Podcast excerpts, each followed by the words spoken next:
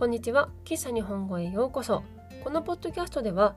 漫画が好きな日本語教師が優しい日本語といつもの日本語で漫画についてお話ししています。日本語の勉強に使ってもらえると嬉しいです。今日は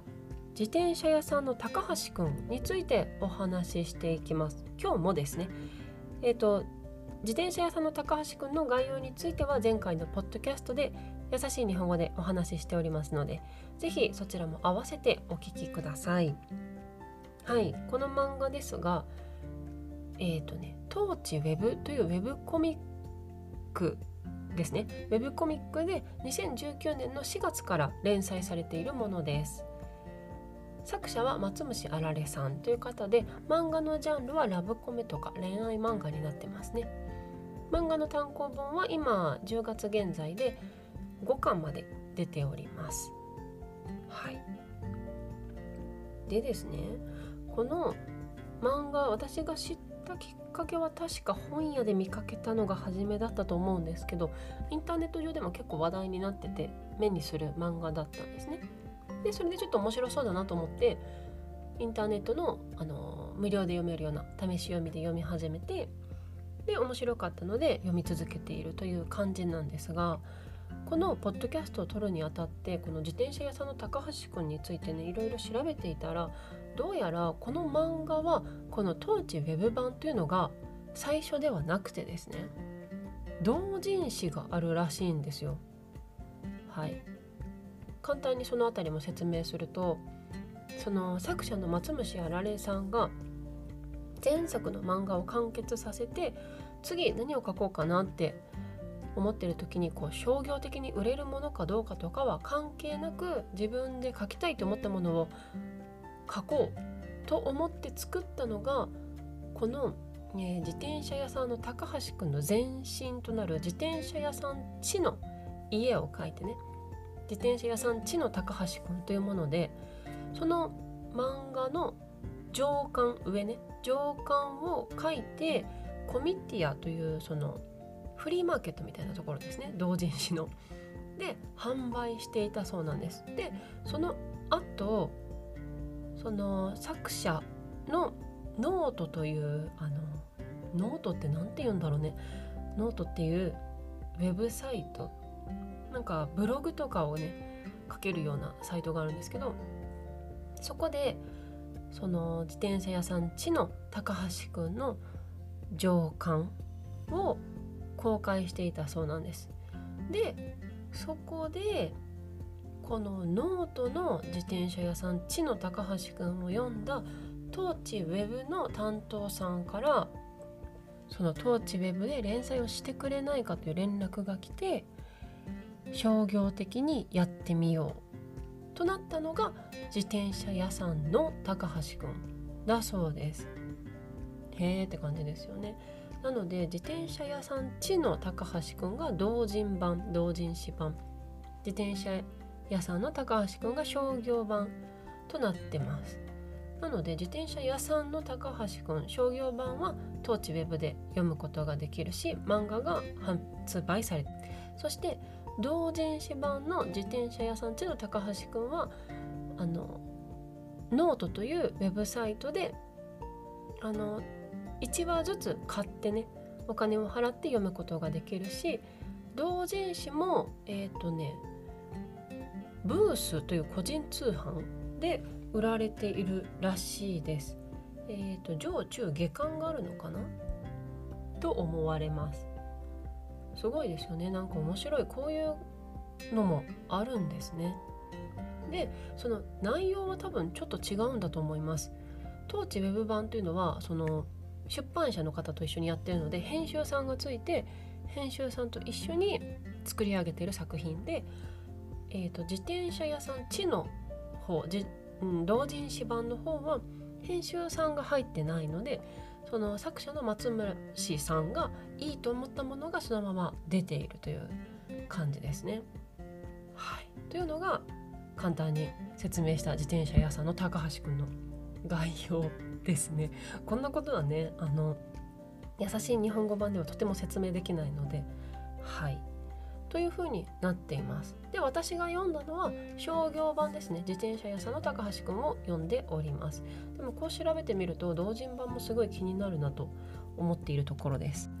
簡単にあらすじを説明するとえっ、ー、と主人公は30歳の女の子女の人でコミュニケーションが下手な、えーと、藩野智子という女の人ですね女の子です。でいつも自転車に乗って通勤していたんですけどその通勤途中にある自転車屋さんにその自転車の調子が悪いことを見抜かれて、まあ、壊れてしまった自転車がそれでその通勤途中にある自転車屋さん自転車屋さんの高橋くんに直してもらってそこからいろいろあって付き合うことになるというお話です。めちゃくちゃざっくりなんですけどね。で、まあ、何が面白いかっていうとその主人公の主体性のなさ？が面白さだと私は思うんですけどなんかすごく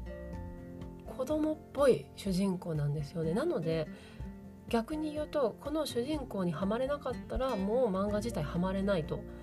思います。私もねかつてパラダイスキスのゆかりとかすごい好きじゃないってねあの読んだ当時は思ってたんですけどなんか今になるとそんなになんか主体性のない主人公もまあこういう人いるよねぐらいの 感じで読めるようになってんだなと思ったんですがその主体性のない主人公が会社でこういろんな嫌な目にあったりしても何も言えない。でもなんかこう強引な高橋くんに惹かれていってみたいなところが面白いところなんじゃないかなと私は思います。でそれはそれとしてこの周りの人たちまあ本人たちもそうだしいろんな人がいていろんな家庭環境で育ってるんですけどそれがなんかこう特筆すべき点みたいな感じで特別扱いされてないのがなんか私的にはいいなと思いました、まあ、だって本人にしたら別にね特別なことでも何でもないしそういう家庭環境で生きてきたんならそういうのが普通だと思っているもんじゃないですか。でまあそこでいろんな人と出会うことによってあ違うのかなとか大したことじゃないとして描かれているまあ今後ねどういうふうに転がっていくかわかんないですけどそのそこにあるものとしそうそこにあるものとして描かれているのが私はいいなと思いました。あとは絵が結構ユニークですね。あの表紙が水彩っぽいタッチ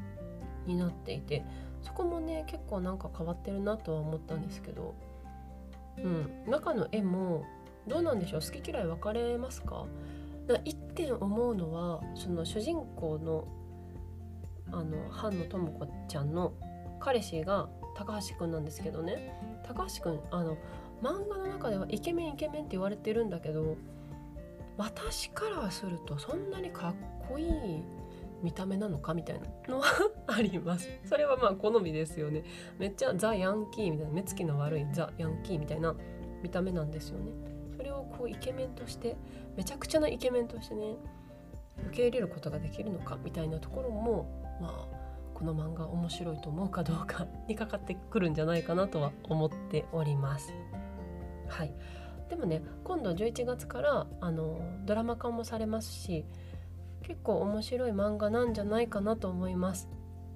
翻訳版は全然出てないんですけど日本語でも全然読みやすい漫画だと思います。ああと1点あの高橋くんがね岐阜出身でこれ岐阜県をあの題材にした漫画なので岐阜弁がね出てくるのが私は面白いなと思いました。詰め込みすぎですね。ということでこの辺りにしようと思います。喫茶日本語は毎週日曜日と水曜日に新しいエピソードをアップしています。ぜひフォローして聞いてください。また喫茶日本語のインスタグラムとホームページがあります。ホームページではポッドキャストのスクリプトを公開しています。皆さんの日本語の勉強に使ってもらえると嬉しいです。URL は概要欄プロフィール欄にありますのでぜひチェックしてみてください。今日も最後まで聞いてくださってありがとうございました。また次回お会いしましょう。バイバイ。